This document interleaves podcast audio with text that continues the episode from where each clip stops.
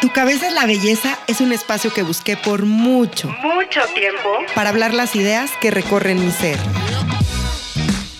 Es un tributo a los pensamientos, al amor, a la vida, a los miedos, a las opiniones y cuestionamientos de diferentes temas. Soy Tessita Fitch y te doy la bienvenida a este espacio, donde podemos debatir las ideas junto con otras personas que sueñan y viven como tú y como yo. Así que estoy segura que te sentirás identificado. Quédate conmigo y descubre por qué tu cabeza es la belleza. Visítame en tucabezaslabelleza.com. Hola, bienvenidos a Tu Cabeza es la Belleza. Soy Tessita Fitch y estoy muy contenta de encontrarme con ustedes un miércoles nuevo. Ya casi estamos pegándole a noviembre, este año se ha ido rapidísimo. Y hoy les traigo una invitadaza de lujo. Ella es Lina Cáceres. Es vicepresidenta digital del desarrollo de artistas, negocios y nuevos negocios de Latin World Entertainment. Lina es colombiana, lleva muchísimos años viviendo en Miami y el día de hoy se conecta conmigo desde allá para podernos dar una entrevista en exclusiva acerca de quién es ella, cuál es su trayectoria y de hoy uno de sus proyectos más importantes, que es este libro que acaba de salir en junio, si no me equivoco, 2020, que se llama Cómo triunfar en el mundo digital, editado por Penguin Random House, con quien estoy muy agradecida por darme la oportunidad de poder recibir hoy a Lina aquí. Y bueno, a lo largo de este capítulo les voy a ir platicando cuál es la experiencia de Lina, a qué se dedica. En realidad, la principal firma hispana de gestión de talento y marketing de entretenimiento en los Estados Unidos es una parte muy importante de la carrera de Lina y ella se dedica, en resumidas cuentas, al talento digital.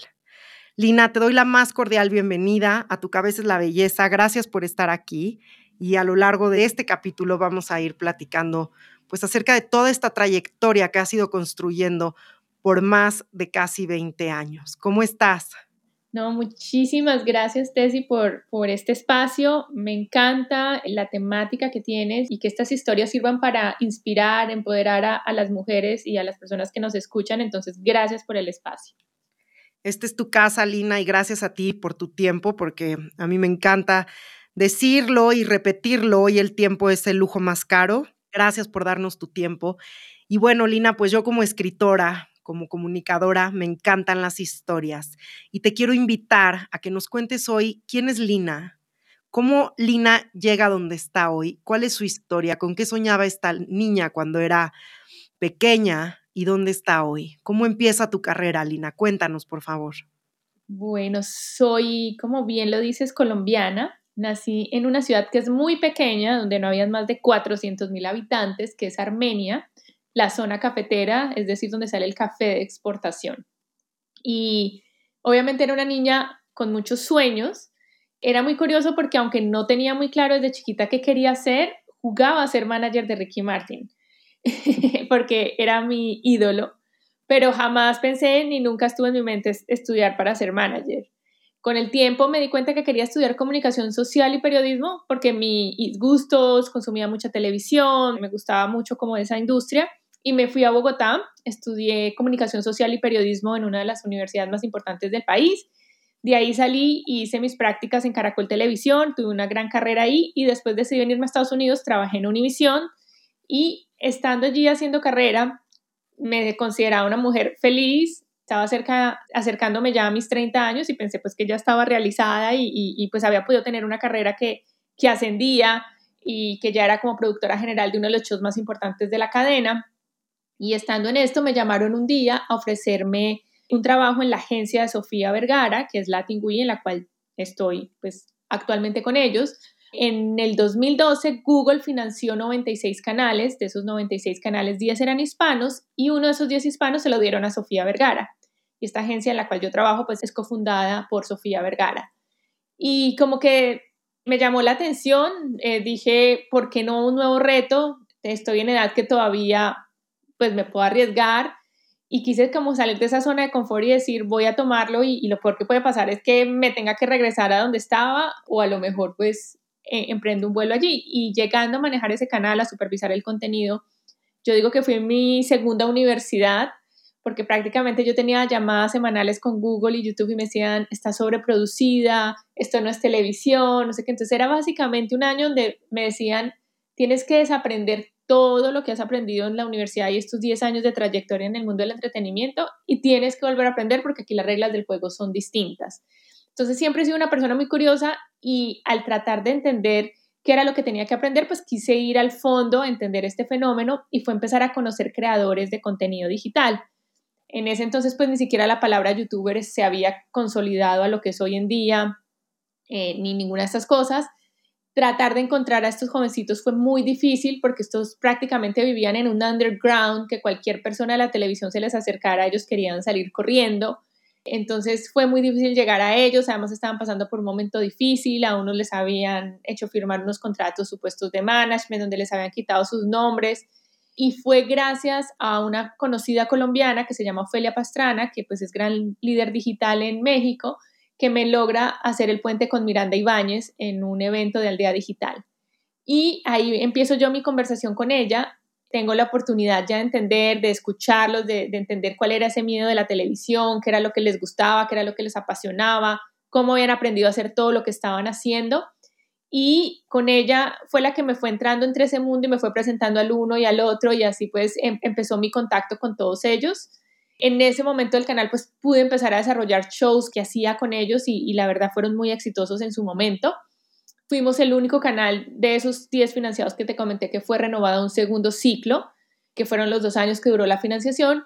Y en ese siguiente año, después de hacer muchos shows con ellos, de acompañarlos en muchas cosas, de, de hacer conferencias, como que se hizo una relación súper orgánica y como se estaba acabando la financiación del canal, me senté con mi jefe y le dije, oye, pues ya la financiación se va a acabar, todavía es muy temprano para que las marcas quieran venir a invertir en un canal de YouTube en la manera en la que estamos produciendo, pero el main core de la compañía es management y hace 20 años la compañía pues es reconocida por su gran manejo de, de artistas. ¿Por qué no abrimos el primer departamento digital de management de talentos? Pues de que lo abriera una empresa con tanta reputación y nombre dentro de la industria del entretenimiento. Y no sé si en ese momento mi jefe estaba más loco que yo o los dos como que teníamos esa misma visión y percepción, que no lo dudó un segundo y hace siete años abrimos el departamento digital en el cual hemos desarrollado la carrera de más de 18 celebridades digitales, hemos trabajado con más de 80 creadores de contenidos en diferentes campañas a nivel regional y ese departamento que confundé hace siete años, pues es hoy uno de los departamentos más importantes que tiene la compañía hoy por hoy. Y obviamente pues esto me trajo muchos aprendizajes. Empezar en este mundo digital fue entenderlo, conocerlo, después evangelizar un poco, porque si tú bien sabes, las agencias, los medios todavía tenían mucho desconocimiento. Entonces para yo poder lograr conseguir inversión en ellos y todo nos tocó pues hacer muchas visitas de, evangelización, de, mini conferencias, de explicarles mucho. Y también pues con los chicos era como estructurarlos un poco porque venían de un, pues, de un mundo que era totalmente libre y básicamente en ese entonces ellos lo hacían por su pasión, no por un negocio, entonces hacer el switch de hacer lo que me gusta voy a hacer esto que me gusta porque es un negocio, pues tiene un cambio de chip importante, pero la verdad para mí fue como conocerlos y admirarlos un montón porque yo decía, yo fui cinco años en la universidad, yo diez años trabajando en medios de comunicación y yo no sé editar, yo no sé iluminar. O sea, yo, yo salgo y grabo con un equipo, pero yo sola hacer todo como que me costaba y eso como que me generaba a mí un reto importante decir, tengo que aprender muchas más cosas, tengo que ser más multitasking y, y obviamente como enamorada de eso fue que un día pasé de ser la productora del canal abrí el departamento de manager y empezar a ser manager, porque tú sabes que uno como productor de televisión a veces los managers no son sus personajes más queridos. Entonces, para mí, incluso al comienzo que me dijeran la palabra, te presento a mi manager y todo me costó. Ellos siempre me decían, Lini, ah, habla con Lini. Lini, ¿quién es tu manager? Y ellos, ah, sí, sí. Y de hecho, en los primeros mails yo contestaba, hablas con Lina Cáceres del equipo de, porque me, me, me sonaba con mucho, pero pues con el tiempo una relación tan bonita, tan natural y orgánica que, me fui enamorando y, como los admiraba ya los veía como mis chiquiticos. De hecho, a mí me dicen la manager, eh, la mamá de los youtubers en Latinoamérica. Entonces, ese chip se me empezó a meter y, y dije un día, bueno, sí, soy la manager y llevo siete años trabajando con ellos como su manager. Y no solo como su manager, Lina, gracias por abrirnos tu corazón y contarnos esta historia, porque además creo que tanto yo como las personas que nos están escuchando en estos momentos pueden notar que nos estás contando esta historia con una sonrisa en la cara. Y eso para mí es muy satisfactorio. Total. Digamos lo que te decía, para mí fue muy extraño entender, y en el libro lo comparto, de cuando uno encuentra su propósito, la felicidad con la que vive cada día, como está todo demasiado conectado. Yo te, y, te voy a decir, siempre soy una persona que, que la caracteriza aprovechar, vivir el día a día, porque pues cada día es un regalo que tenemos, es un milagro y y hay que vivirlo al máximo. Pero a pesar de que yo me sentía muy bien trabajando en todo lo que hice televisión, hoy en día yo me siento súper plena con todo lo que hemos logrado en siete años. Ha sido una historia de, de hacer cosas que jamás me imaginé entonces ha sido muy lindo. Me gusta decirle a la gente, hay una frase de Spielberg que decía, muchas veces uno encuentra el propósito cuando escucha esos susurros que a veces son muy difíciles de escuchar y que la vida le va poniendo a uno. Y yo creo que eso fue lo que me pasó a mí, porque digamos que en el momento que a mí me llegó esta oportunidad, pude haber dicho que no, tenía mi vida segura, no, no, no necesitaba hacerlo, pero yo sentía que yo podía hacer algo más, que había algo más en mí que podía dar fuera de lo que ya estaba haciendo, que ya lo manejaba, que, que no me representaba como ningún reto. Y queriendo buscar ese reto, encontré esto y fue como que encontré que era vivir, o sea, como dice Mark Twain, uno nace dos veces, el día que nace y el día que encuentra su propósito. Y para mí eso ha sido súper lindo en esta historia que he vivido y vivir hoy sintiendo que estoy viviendo mi propósito, cumpliendo los sueños de ellos, hacen realidad mis sueños, entonces muchas cosas, entonces ha sido un momento muy lindo. Hoy puedo decir que soy una mujer que, que vive muy feliz y agradecida con la vida.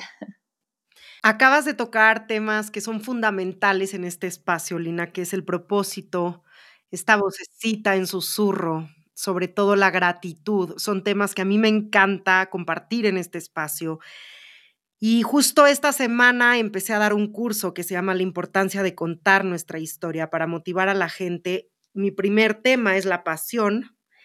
Hablo mucho de la intuición y justo ayer en la clase me preguntaba un alumno, ¿cómo sé distinguir mi inner voice o esta voz crítica que todo el tiempo te quiere meter el pie de la voz de mi intuición? Y justo le daba esa respuesta, es este susurro que nos llega de repente, que entra desde el corazón, nos hace como un nudo en el estómago y es ahí en donde encontramos el propósito y es ahí en donde nos tenemos que mover. Así que te felicito por haberle hecho caso a tu intuición y moverte hacia allá, siguiendo tu corazón. Cuéntame, por favor, Lina, ¿Cómo es este proceso de este libro después de tantos años? ¿Por qué no lo habías hecho antes y cómo decides dar este paso? Porque es un libro increíble, ya lo leí, te felicito. Habla de temas muy interesantes, cómo convertirse en una celebridad digital para todas las personas que, justo lo que acababas de decir, ¿no? Tengo esta pasión, pero ahora es darle el shift para que sea también un negocio. Correcto. Mira, el libro como te dije, en estos siete años me tocaron muchas reuniones de ir a presentar, de explicarle a mucha gente de la industria por qué era importante invertir en creadores de contenido, cómo se hacían las campañas, todo este tipo de cosas, asistir a varias ferias internacionales del mundo digital, donde a veces se escuchaba gente diciendo cosas que no eran ciertas y que estaban en un escenario. Yo era una persona súper tímida y un día dije, de aquí sentada no va a poder combatir eso que están diciendo, me va a tocar subirme a los escenarios y entonces empecé a, ser ponente en estas ferias digitales también. Y hace dos años, digamos que con la mayoría de los chicos, creo que cerca a hoy tenemos más o menos 12 libros que gracias a Dios han sido bestseller. Y digamos que en todo lo que he desarrollado de ellos, pues yo soy muy cuidadosa de cada paso que hacemos, me aseguro que sea un gran producto para que sea pues una carrera que, que trasciende y que dura en el tiempo y que no sea solamente aprovechar el momento que están viviendo. Entonces con Penguin estaba haciendo uno de los últimos libros hace dos años. Me dijo el editor, me dijo, oye, cada vez que vienes acá estás súper involucrada con los libros de los chicos, te preocupas porque la esencia quede, participas mucho en, en, las ideas de marketing, cuando te escuchamos hablar sentimos que tienes mucho conocimiento y a nosotros nos gustaría volver ese conocimiento un libro. Y obviamente mi primera reacción fue, pero es que esto yo lo vengo hablando hace siete años, la gente debe estar cansada de mí, que van a querer leer ahora un libro mío. Me dijo, no creas, de pronto lo hablas en conferencias a un público, pero yo creo que en este momento hay una necesidad de ese conocimiento en un público más masivo. Y esa semana tenía una de mis grandes conferencias que también la daba en Colombia y en el cual pues el panelista principal era Barack Obama. Entonces era una charla que para mí era muy importante como carrera porque había un público bastante exigente que eran directores de marketing, ejecutivos de compañías. Y fue muy curioso para mí ir a hacer la conferencia, al final hacer las preguntas y respuestas y en las preguntas escuchar las mismas preguntas que me hacen desde el primer día de y cómo se monetiza y cómo puedo volver esto un negocio, pero cuánto es, o sea, como esas, esas, y que en redes sociales también me preguntan hartísimo. Y salí y dije, oye, ¿sabes qué? Definitivamente sí. la gente sigue teniendo las mismas preguntas y es verdad, pues lo hago en conferencias con cierto número de personas, pero no con todo el mundo. Y si las preguntas siguen siendo reiterativas es porque algo falta. Y ahí me puse a pensar que digamos que todo lo que yo he podido saber un poquito del mundo digital, porque yo digo, no me considero una experta, porque eh, esto cambia todos los días, porque es una industria también muy nueva lo he aprendido de leer muchos artículos, libros en inglés. En el mundo hispano, en el mundo latino no hay mucho. De pronto hay cómo triunfar en YouTube o cómo triunfar en Instagram, pero son libros que a los seis meses se desvirtúan un poco porque tú sabes que los algoritmos cambian, entonces cambia toda la mecánica, ya hay nuevas herramientas, entonces, ¿me entiendes? Se van desactualizando muy rápido. dije, si me pongo a ver en el mundo digital qué libro puedo leer, pues como que no encuentro mucho. Entonces, ese día fue como súper revelador para mí y allá llamé a la editorial y dije, ¿sabes qué? Me animo a hacer el libro. Y la verdad que fue un proceso larguísimo, fue más o menos año y medio, muy difícil porque era, el reto era ese, el reto es, bueno, vas a escribir un libro que se mantenga en el tiempo, que de verdad tenga algo que dejarle a la gente y que no se desvirtúe en seis meses, sino que venga desde lo básico y lo profundo. Entonces, como tres veces tratando de darle a ese inicio hasta que lo encontré. Lo otro era, yo tengo una agenda muy loca, yo vivía en un avión, literalmente yo empezaba el lunes en México, el miércoles me iba para Colombia, eh, llegaba el viernes a Miami, la otra semana iba a Los Ángeles, así, o sea, yo vivía en un avión. Y cuando tú vas de viaje, pues vas a las reuniones, las cosas que tienes en el día a día, los proyectos que están pasando. Entonces yo decía, no, no encuentro un momento donde yo me pueda centrar y concentrar y decir, esto es para el libro pero afortunadamente gracias a los aviones que todavía no todos tienen el servicio de internet dentro de él, pues ahí fue el lugar perfecto para yo escribir el libro y entonces entre vuelo y vuelo lo pude hacer. Y después de entregarlo para mí ha sido un proceso muy lindo porque el libro iba a salir incluso antes de la pandemia, iba a salir como en abril en una feria del libro en Bogotá, teníamos muchos planes de feria y cuando empieza a pasar todo esto del COVID me llaman y me dicen, oye, vas a querer mover ya los lanzamientos, pues obviamente esto no se va a poder hacer como lo teníamos planeado.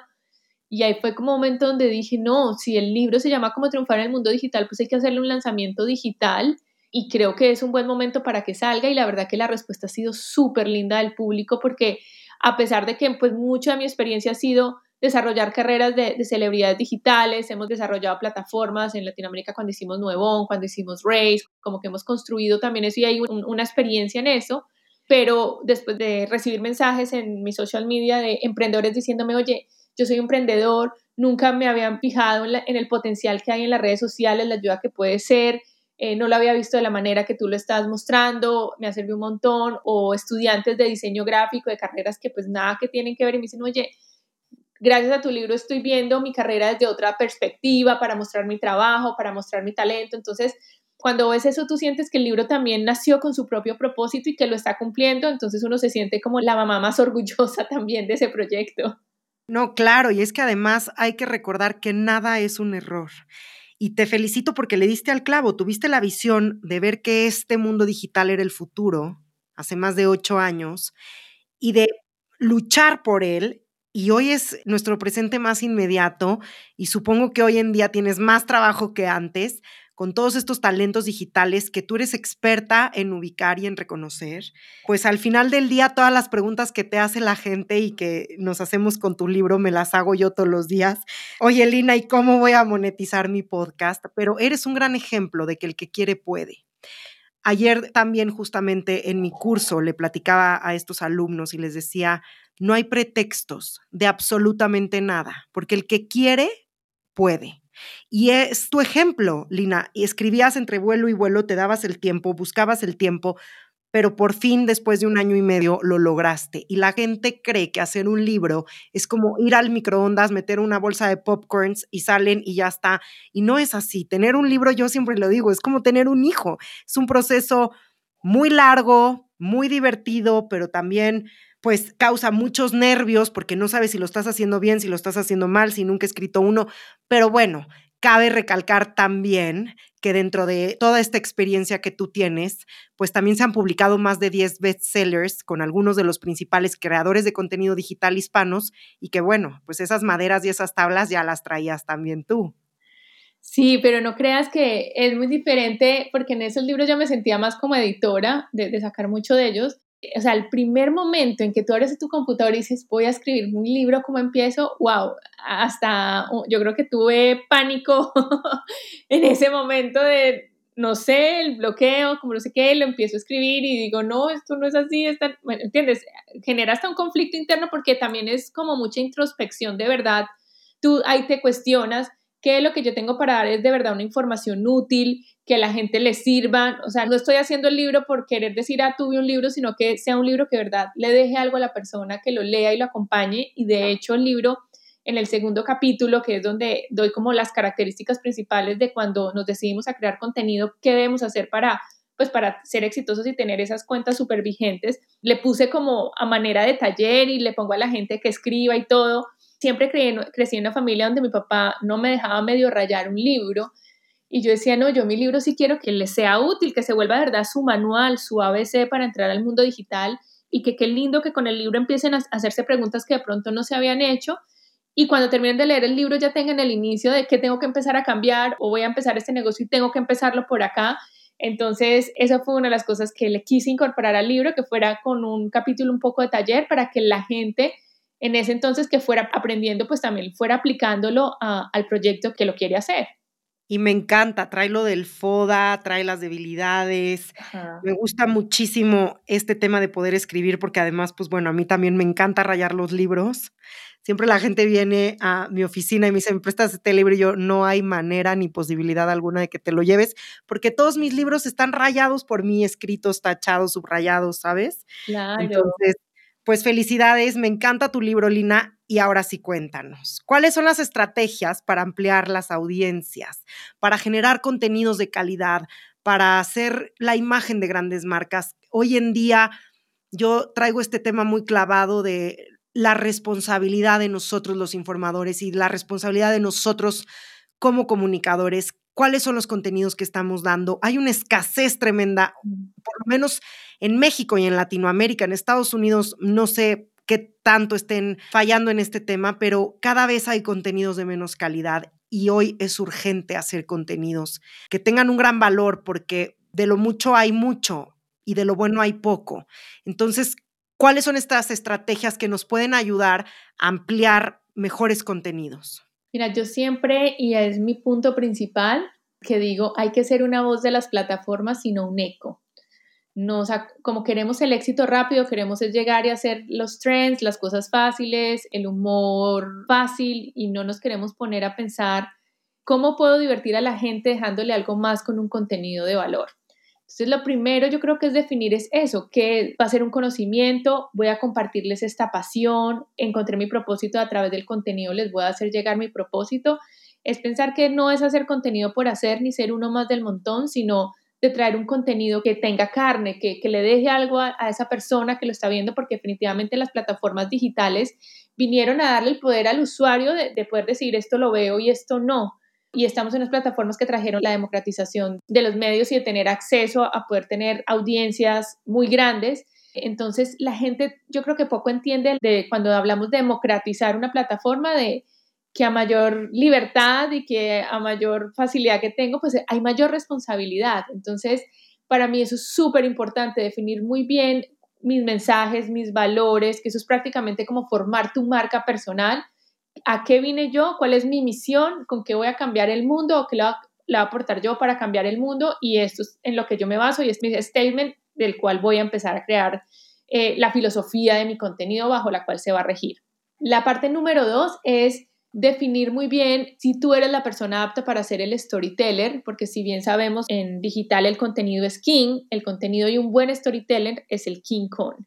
Mucha gente por el afán de querer ser famoso más que de verdad tener un contenido de valor o algo que es lo que conecta realmente y, permite convertir esa audiencia en comunidad, queremos ser los protagonistas de la historia y muchas veces le hacemos más daño a la historia diciendo soy yo no el protagonista. Primero tengo que ver si, si puedo ser yo. Dos, si necesito preparación porque para ser un storyteller pues me puedo preparar hoy en día.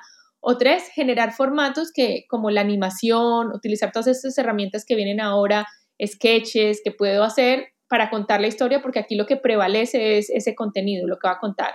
Entonces, definir muy bien si soy yo, si yo de verdad le sumo y lanzarme con eso. El número tres es la creatividad, es la principal herramienta. A todos los llamamos influencers, pero así como el músico es influencer porque influencia con su música, el actor influencia con los personajes que representa, el líder comunitario con sus ideas, el influencer de social media es influencer porque crea contenido, o sea que la creatividad es su principal herramienta para poder llegar con contenidos innovadores. E, es muy importante meternos a ver, consumir el contenido que hay hoy en día para entender cuáles son realmente las necesidades y poder llegar nosotros a cubrir esos espacios que hay que, que nos están cubriendo. El número cuatro, entender que hay que hacer una estrategia, que la estrategia obviamente tiene que ser flexible en el tiempo, pero es muy importante plantearse objetivos claros a mediano y largo plazo, porque cada decisión que estamos tomando hoy va a afectar ese futuro al que queremos llegar. Entonces, si no estamos planteados con objetivos y estrategias claras, pues jamás va a llegar ese momento. Y otra que yo considero es muy importante es verlo con un con una visión emprendedora. No digo que lo veas como una visión de empresario, porque a veces la visión de empresario es que creemos que podemos llegar y empezar esto y contratar a 200 mil personas. Y si bien la realidad de esto es que esto no se construye de la noche a la mañana, eh, la realidad de esto es que hay que trabajar muy duro y que al comienzo, como cualquier emprendedor, toca ser multitasking, desempeñar las labores hasta de siete personas para sacar este negocio adelante. Yo siempre digo a la gente, entre los dos y tres primeros años es sembrar, sembrar, sembrar, conectar con esa audiencia, convertirla en comunidad y una vez ya tú tienes una comunidad sólida, ahí es cuando ya empiezas a monetizar y a desarrollar el negocio de todo esto. Entonces, si yo no estoy viendo eso a largo plazo y quiero que todo sea ya, pues pasa lo que yo le digo a mucha gente que hasta me hacen bullying en redes sociales por la frasecita que es la comidita de hoy, el hambre para mañana, porque definitivamente no estás tomando decisiones a largo plazo y te estás dejando vivir el, el momento y está comprobado que una persona que entra en redes, que solo vive el momento de que ve las redes sociales como su fin y no como un medio para construir algo más, tiene un ciclo de vida de tres años. Ahora, dinos una cosa, Lina. ¿Cuáles son las bases para entender el entorno digital hoy y durante los próximos años? Mira, yo creo que lo primero y una de las cosas que trae el libro es hacernos entender cómo empezó esto y cómo esto definitivamente no fue una moda como todo el mundo la tildaba al comienzo y que cada día es más grande. Digamos, hoy en redes sociales estamos 3.8 billones de personas, es decir, casi el 50% de la población mundial y se estima que en los próximos cinco años vamos a estar 100% en ellas. Yo creo que ahorita el haber vivido el COVID nos abrió el panorama a entender que el mundo digital es una necesidad, que hoy, hoy, hoy tenemos una vida virtual y una vida real que convive, ¿me entiendes? Que, que, está todo. Entonces es muy importante entender y ver esa importancia porque primero nos quitó el mito de que las redes sociales es solo para las nuevas generaciones o el mundo digital. Hoy vemos cómo la audiencia que se resistía a utilizarlo lo tuvo que utilizar al menos por necesidad, incluso para pedir su mercado, su comida de primera necesidad para educarse, para educar a sus hijos, para trabajar, mejor dicho, ninguno se salvó, al menos los momentos de confinamiento y todo que tuvimos, y yo creo que eso también le ayudó a que la gente perdiera el miedo y entrara a él. Entonces nos damos cuenta que es un mundo que vino para quedarse, que es para todas las edades. Y que tenemos que prepararnos para el futuro. Obviamente lo que yo siento de lo que va a cambiar ahora es, ya nos dimos cuenta que es una necesidad y cada vez va a ser mucho más inmersivo, cada vez vamos a estar más inmersos en él y cada vez vamos a estar conviviendo entre nuestra realidad y el mundo virtual porque ya nuestra vida tiene esos dos mundos. Por eso es muy importante toda la gente que está viendo hacia el futuro empezar a pensar en mundo digital se vuelve un mundo omnicanal qué estoy haciendo yo con mis proyectos en la parte digital, pero también en la parte real, porque si no hay esa conexión con la audiencia de darnos esos momentos de, conectar, pues de pronto me van a sentir muy lejano, entonces cómo acercarme a ellos. Entonces, creo que el gran reto que hoy enfrentan las marcas es eso, cómo puedo yo realmente ser una compañía omnicanal. De hecho, con el COVID creo que el mayor reto o la realidad con la que se enfrentaron la mayoría de compañías, y te estoy hablando de las grandes compañías, es que a pesar de que veníamos hablando de transformación digital en los últimos cuatro o cinco años, pues nos dimos cuenta que definitivamente la transformación digital no había pasado y que empezó a pasar por el COVID y nos empezamos a presionar que tenía que pasar porque tú entrabas a las aplicaciones de cualquiera de estos sitios y eran aplicaciones que no eran user friendly, que no que la gente no podía entrar y hacer toda su transacción completa desde allí y encontrar todo lo que había porque las aplicaciones no estaban lo suficientemente desarrolladas para poder servir al mercado como lo tenía que servir en ese momento. Entonces, en los próximos cinco años vamos a, ver cómo se posiciona, se organiza y vamos a estar en esta realidad omnicanal. Yo creo que apenas y estamos en el momento en el que se están desarrollando plataformas más inmersivas y tenemos YouTube, Facebook, Twitter. No sé si ellas van a evolucionar, no sé si va a llegar una nueva, pero van a venir las plataformas donde tú vas a estar en la sala de tu casa, te vas a meter en, en, una plataforma realidad virtual o realidad aumentada con todas estas características y vas a poder ver a tu artista favorito sintiendo que estás al lado de él en la sala de su casa cantándote tu canción. Entonces, hacia allá es donde vamos. Obviamente, eh, como te decía, se van a desarrollar nuevas formas de llegarle al contenido. Digamos, ahora em, estamos viviendo un boom del podcast, pero vienen influencers virtuales, vienen una serie de cosas que van a ir acompañando todo esto entonces yo creo que lo que tenemos que hacer es eso, empezar a conocerlo, consumirlo, saber en qué estamos, para dónde vamos y empezar a hacer nuestras estrategias. A mí siempre se me queda una frase de Bill Gates que dice, en el 2023 van a existir dos tipos de compañías, las que están en el mundo digital y las que no existen. Es que es así. Todas estas empresas que se rehusaban, y ni siquiera tienen que ser empresas, ¿eh? también personas que se rehusaban a este mundo digital y que hoy se tuvieron que subir a esta ola porque si no prácticamente también te estás quedando sin trabajo. Entonces ya no nada más es que las utilices para tu vida personal, sino como una herramienta laboral. Exacto, tienes una herramienta que te pone una vitrina al mundo de 3.8 billones de personas. Tú nunca sabes que hay comunidades a nivel mundial que, tienen tus mismos gustos, que les interesa el conocimiento que tú tienes y, poder conectar a través de un contenido en redes, pues es muy satisfactorio. Y yo siempre digo a la gente, como que le tenemos miedo y no vamos a conocerlo, pero tenemos ejemplos también de gente mayor que ha logrado cosas increíbles y de niños. Digamos, el, el niño más rico del mundo por los últimos cinco años es Ryan Toys Review, con una fortuna de más de 26 millones de dólares y lo que hacía era hacer videos destapando juguetes pero también tenemos a doña Ángela en México, que tiene su canal del rancho para tu casa y empezó a compartir sus recetas de sus asados y sus comidas mexicanas divinas y ella nunca pensó que eso se le iba a volver viral y que tiene más de 3 millones de suscriptores en su canal de YouTube y que hoy fuera seleccionada eh, en México por Forbes México como una de las 100 mujeres más importantes del país.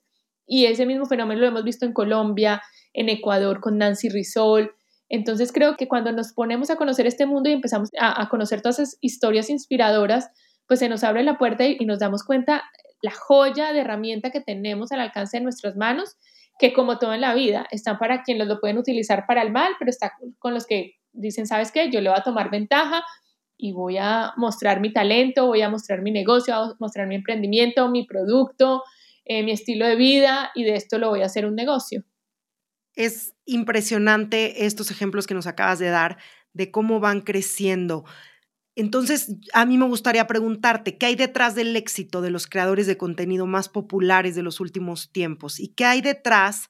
Es para mí una gran pregunta hacia ti, Lina, porque prácticamente, pues la gente siempre se preguntaba quién estaba detrás de todas estas personas o quién está detrás de todas estas personas que hoy en día son muy populares y hoy nos damos cuenta que eres tú. Entonces, por fin también podemos conocer estas estrategias, personas como tú que están detrás. Y entonces yo te pregunto, ¿cuál es el éxito detrás de los creadores de contenido? Gente y joyas como tú. Entonces te felicito por abrir este mundo, por hacer este libro y por darte a compartir. No, muchísimas gracias. Es un honor que digas eso y, y obviamente como yo, pues han habido varias compañías de management que han podido desarrollar a diferentes tipos de creadores. Yo creo que lo más importante es encontrar lo que te digo, que haya un creador que de verdad tiene una voz, que entiende su responsabilidad social y que tiene un talento que tú dices se reconoce, es auténtico, hay una joya que vamos a, a como cuando tú encuentras un diamante que hay que pulirlo hasta que llegue. Lo principal es encontrar que haya un talento, que haya una voz. Lo segundo es plantearse objetivos y hacer estrategias si no nos planteamos objetivos y estrategias, jamás vamos a llegar. Número tres, mucho hard work, mucho trabajo duro, porque esto es, eh, vivimos hoy en día inmersos en un mundo 24/7 que toca estar súper pendiente de lo que está pasando para tomar decisiones, para movernos. Yo digamos que este año que la pandemia llegó y nos empezó a trazar un poco todos los planes que teníamos para este año, yo decía, ¿qué vamos a hacer? Afortunadamente el mundo digital se seguía moviendo, entonces, y veníamos con muchas campañas que ya venían andando, pues que obviamente no se pararon, pudimos grabar comerciales a través de Zoom, o sea, seguimos dándole la vuelta y encontrando la manera de hacer las cosas posibles. Y justo ahorita vimos una necesidad de la gente que se estaba conectando al Internet a buscar más contenido de valor, porque pues si bien hoy el, el, el, consumo, las horas de consumo en un día, pues de todo el mundo aumentó a cifras que antes no teníamos porque pues no había otra cosa para hacer sino que estar conectado con el celular. Entonces la gente se empezó a sentir como que no me puedo sentir que me estoy metiendo a perder el día, sino que necesito buscar contenidos de valor. Y precisamente la próxima semana, el miércoles 21 de octubre, vamos a lanzar cinco horas con 10 de los creadores de contenido más importantes de la región ocho conferencias donde ellos nos van a hablar de esos superpoderes que los convirtieron a ellos en grandes celebridades, en, que cada uno nos revele cuál fue su secreto, cuál fue su granito de arena, y con el objetivo totalmente gratuito para la audiencia, con el objetivo de brindarle a esa audiencia esa necesidad latente que estamos dando. Pero entonces esas son ideas que vamos viendo y vamos entendiendo cuál es la dinámica, cuál es la necesidad y siempre buscamos cómo llevar proyectos y hacer acciones a cabo para cubrir esas necesidades y poder sacar el, mejor provecho para todas las partes de esa ecuación. Y yo creo que otra cosa muy importante es entender que el mundo digital cambia constantemente, entonces hay una reinvención constante. Yo sé que después del COVID la palabra reinvención se puso de moda, pero digamos que yo esa palabra la, la encuentro desde el primer día que trabajo en digital, porque nos estamos cambiando en un mundo donde casi a diario cambian las reglas del juego. Entonces, para mí, tener esa capacidad de adaptarse, de entender que si bien me planteo unos objetivos, que si bien me planteo una estrategia, esa estrategia tiene que ser flexible porque en el día a día hay que switchar un mundo de cosas. Lo que uno nunca debe faltar es decir, e, es cambiar el objetivo todo el tiempo. El objetivo siempre que debe ser el mismo, el camino y la estrategia es la que debe ser flexible y adaptarse para en algún momento llegar a ese objetivo que yo me planteé. Y claro, ¿cómo vamos a llegar a esos objetivos con creatividad? Aquí literalmente es renovarse y adaptarse o morir, pero es renovarse y adaptarse con creatividad, porque como dices tú, todo el tiempo nos tenemos que estar poniendo al día, renovándonos para poder seguir estando en esta ola del mundo digital. Correcto, y qué bueno que hablas de la palabra creatividad, porque la creatividad a mí me pasó, yo cuando trabajaba o, cuando me formé, sentíamos que la creatividad era solo para los creativos y desarrollando todo en este mundo donde no existían modelos de negocio cuando yo empecé a trabajar esto, donde básicamente no había nada escrito ni a quién seguir, empezamos a escribir esas reglas del juego y todo, y tocaba ser muy creativo porque cogía, yo me sentaba con todos los departamentos de la organización en la que trabaja, tú cómo cobras esto, tú cómo haces esto, y empezar a, diseñar cómo iban a hacer esos modelos de negocio, para mí era esto necesita creatividad, o sea, todo el mundo definitivamente tiene que ser creativo en el mundo de hoy. Y si te pones a ver ahorita con tanto desarrollo tecnológico que hay, que, mientras nosotros estamos preocupados por las plataformas que como Uber o lo que sea, pues los grandes visionarios de la industria de la tecnología ya están hablando de los, de los carros automatizados o de los carros que vuelan y todo este mundo de cosas. Entonces te das cuenta que la principal herramienta de nosotros como seres humanos, cuando vengan todas estas partes tecnológicas a hacer el trabajo que hacemos hoy por hoy, la creatividad y el pensamiento crítico son las herramientas que nos van a permitir conseguir esos nuevos trabajos que se van a desarrollar y que tenemos que estar preparándonos para poder estar listos para que en el momento que eso llegue, pues no seamos una de las grandes listas de desempleados que van a haber en todo el mundo, sino que pues nos adaptamos a, entender esas nuevas necesidades y empezamos a, a, prepararnos para eso, para cuando llegue, pues no, no sea un golpe bajo para todos. Así es. Y yo creo que los que vamos a sobrevivir somos los que estamos trabajando por y para la creatividad constantemente. Algo que a mí me gusta mucho decir y repetir es que la creatividad exactamente no es solo para los artistas, para los escritores, para los pintores. La creatividad está en todos lados y hasta para ser un gran empresario necesitas mucha creatividad. Pero también se necesitan varias cosas de las cuales yo hablo mucho en los cursos que doy y algunos de estos términos los vi a lo largo de tu libro, Lina, que es también se necesita pasión, pero la pasión desbordada no nos va a llevar a ningún lado. Entonces necesitamos darle dirección a esa pasión y sobre todo disciplina, no es como esta disciplina que yo siempre le platico a mi comunidad de yo todos los días durante 20 minutos me siento enfrente de mi máquina de escribir porque no me distrae, entonces no suena el Twitter, no entra un WhatsApp, no hay mails y ahí me pongo 20 minutos. Si puedo escribir algo ese día, fantástico, y si no, no importa. Pero hay que también tener disciplina, como esta disciplina que tú decidiste tener cada vez que me voy a subir un vuelo, como no hay wifi, entonces, fantástico, me voy a poner a escribir. Y creo que esas también son las bases del éxito. Totalmente. Mira, yo, yo para eso tengo un gran ejemplo y es yo tuve la oportunidad de realizar como la primera conferencia que reunió a los 50 creadores latinos más importantes de la región, eso te estoy hablando creo que 2000 año, año 2013-2014, en Universal Studios Florida. Y era porque iban a grabar un show que se llamaba Yo Soy el Artista, donde habían 100 personas que eran el primer filtro para que los concursantes pudiesen pasar a concursar ya con los grandes jueces que era Luis Fonsi, Olga Tañón, Boris Izaguirre, la presentadora era Lucero. Y cuando se presentó la oportunidad de grabar este programa, me acuerdo porque el productor ejecutivo del show me dijo, necesito 100. Y le dije, mira, en la región todavía no hay 100. Te puedo traer 50, pero 100 no existen. Si quieres, hagamos 50 creadores, influencer, creadores de contenido y traigamos 50 influencers de la industria que fueran productores musicales, que fueran eh, gente de la radio. Y me dijo, me parece perfecto. Y cuando los traíamos me dice, oye, lo que pasa es que como hacemos, lo vamos a hacer en Universal Studios, nos toca grabar por la noche. ¿Qué vas a hacer todo el día con 50 jovencitos que te traes? Y le dije, mira, justo acabo de venir de Bitcoin. Bitcoin es la feria digital más importante a nivel mundial. Y me sorprendió que no hubiera ningún creador latino. Y, y pues nosotros como latinos tenemos grandes números. O sea, Germán Garmendia es el número dos más grande a nivel mundial. ¿Y cómo no está ahí representándonos? O Yuya es la número uno de ellos, ahí no está ahí representándonos. Le dije, y me parece importante que ellos no, no han tenido la, la, oportunidad de que hagamos como un tipo de conferencias y me dijo, dale, montalas. Y montamos unas conferencias en las que ellos tenían que asistir en la mañana, en la tarde disfrutaban en el parque y en la noche grabábamos. La noche que llegaron y el día que llegaron era la primera vez que muchos se conocían, porque se conocían a través de redes sociales, de, de WhatsApp, de todo eso, pero nunca se habían visto físicamente. Entonces yo solo me acuerdo esa primera noche, oía a todos pasar por el lado de mi cuarto y, y los oía cantar 2, 4, 7, 3, 2, y yo, ay Dios mío, se van a ir de fiesta, mañana no me va a llegar nadie y a mí me van a matar porque yo cité ejecutivos, traje a los ejecutivos más grandes de las plataformas, de marcas y Dios mío, y, y la, el llamado era a las 8 de la mañana. Y obviamente al otro día me levanté a las 7 y 55, en la preocupación más grande estaba de primera en el bus, donde nos llevaban al City Walk, donde era el sitio de la conferencia, y todos ya estaban en fila formados, listos para la conferencia. Y les dije, yo pensé que no iban a aparecer, ¿qué es esto? Yo tenía angustia, casi ni dormí. Me decían, Lini, es la primera vez que vamos a tener a alguien de YouTube que nos hable, es la primera vez que alguien de la industria, ¿tú crees? Entonces ahí, ahí yo me di cuenta que se la estaban tomando en serio, que por más que se fueron y se divirtieron, había un compromiso real de ellos con ellos mismos de hacer las cosas cada vez mejor, de recibir estas herramientas para mejorar, de no quedarse en lo que ya estaban, sino entender que había que buscar algo más y por eso fue pues uno de los momentos que hizo clic de que yo dije, esta gente vino a hacer algo en grande. Y es así, es tener esta visión también de poder encontrar talentos y creo que ese es uno de tus propósitos y es uno de tus dones, Lina.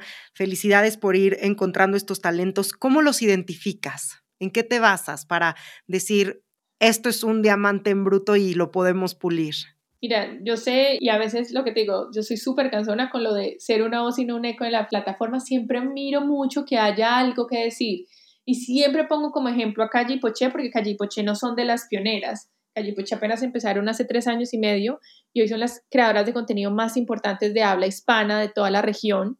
Y cuando llegaron a mí, cuando las conocí, tenían 80 mil suscriptores en su canal, no tenían cuenta de Facebook, tenían 5 mil seguidores en Twitter, pero cada video que yo veía de ellas veía una marca personal súper clara, súper personalizado, veía que a todos los videos, a pesar de que seguían tendencias, le ponían su esencia, le hacían un tweet que fuera más con lo de ellas, entonces no eran como las típicas creadoras que siguen las tendencias, sino que las crean.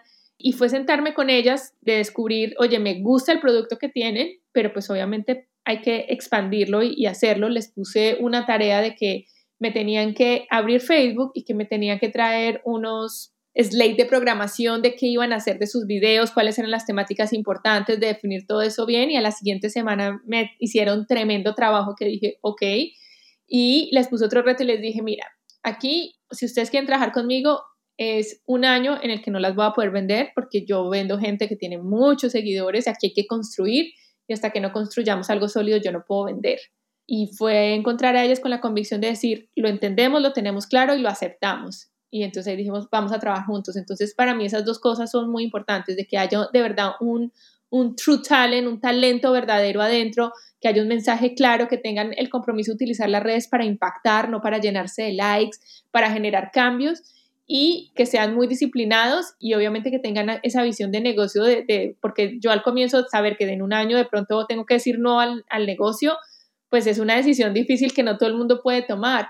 Sin embargo, lo bonito de esa historia fue que a los seis meses ya se, se pudo vender y todo eso, porque en ese año ya crecieron mil por ciento en todas sus redes sociales y, y fueron creciendo de una manera exorbitante. Entonces, fue una carrera súper positiva y que demuestra que a pesar de que hay un mundo que está lleno, que de pronto está sobresaturado, la gente que llega con cosas innovadoras con una propuesta clara, puede prevalecer y tener números increíbles como lo hicieron ellas.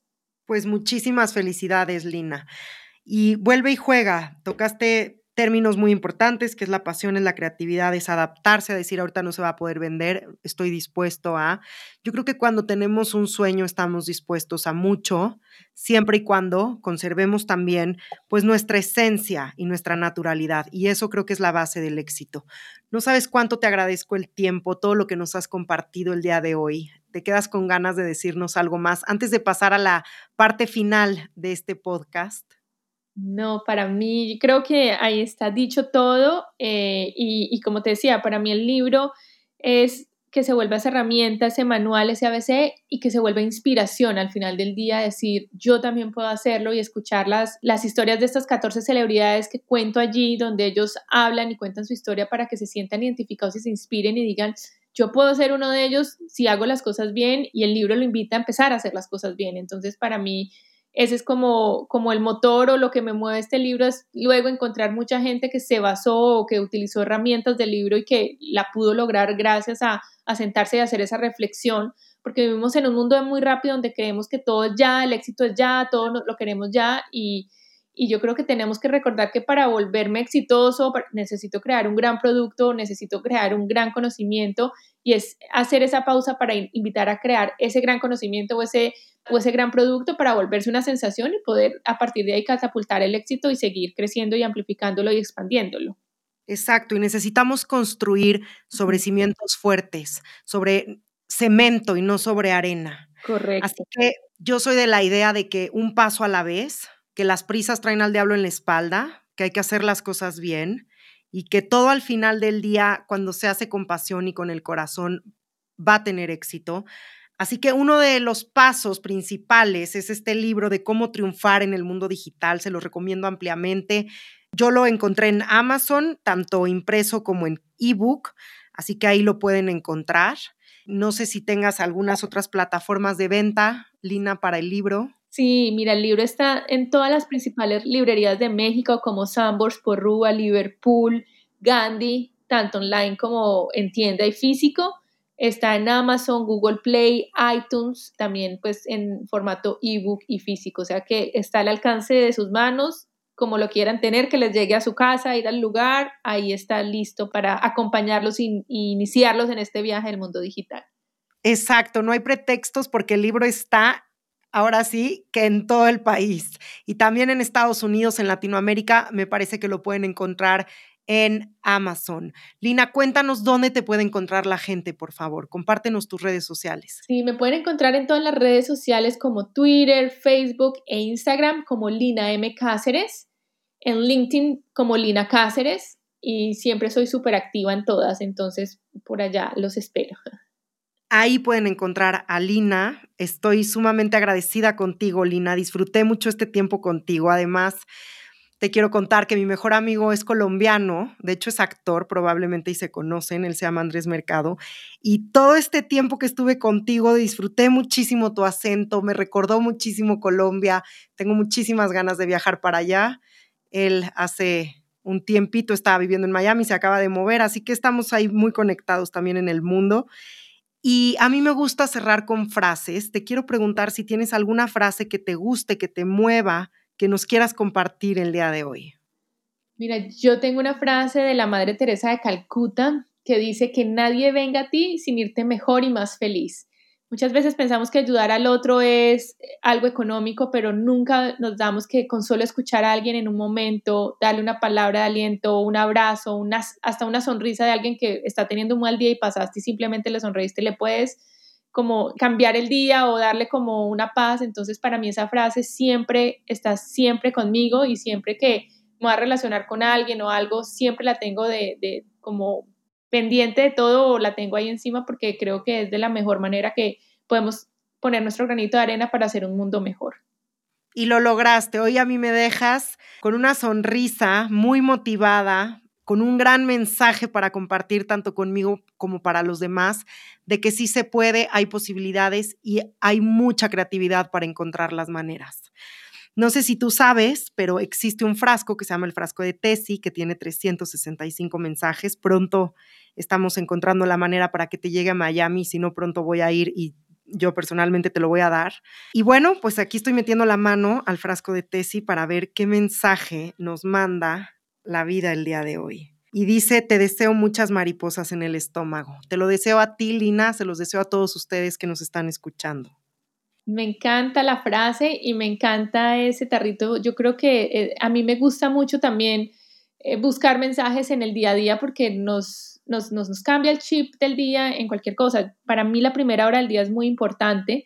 No me importa tener que remadrugar, así tengo una reunión a primera hora, pero levantarme una hora antes de lo que usualmente me levantaría para empezar el día conmigo misma y, sabes que utilizo mucho el buscar palabras, verbos en positivo para empezar el día como inspirada y así. Entonces me encantaría tener eso porque lo utilizaría todos los días de mi vida porque me parece que es una gran herramienta para empezar el día inspirada y motivada. Es una gran herramienta y está hecho además con todo mi amor y pronto lo vas a tener, de eso me voy a encargar yo. Lina, gratitud hacia ti, a tu vida, a tu labor. Gracias por cambiar el mundo de los contenidos digitales, por hacerlos mejor cada día, por tu gran labor y por animarte y atreverte a escribir este libro. No, muchísimas gracias a ti. Felicidades por este espacio y ya sabes que cuentas conmigo para lo que necesitas. Espero conocerte muy pronto en persona y a toda la audiencia de México que amo y adoro porque es mi segundo hogar y, muchas de las partes del, mundo digital las aprendí allí porque pues México sí lidera mucho en el mercado eh, latinoamericano. Entonces para mí ir a México es un must cada vez que puedo. Eh, y muchísimas gracias a todos por acompañarnos hoy. Gracias a ti y espero verte pronto. Seguro que sí, seguro que nos abrazamos muy prontito, Lina. Gracias y gracias a ustedes por acompañarnos en un nuevo capítulo de Tu cabeza es la belleza. Soy Tessita Fitch, hoy estuve con Lina Cáceres, no se pierdan su libro y nos vemos la próxima semana. Hasta la próxima. Visítame en tucabeceslabelleza.com.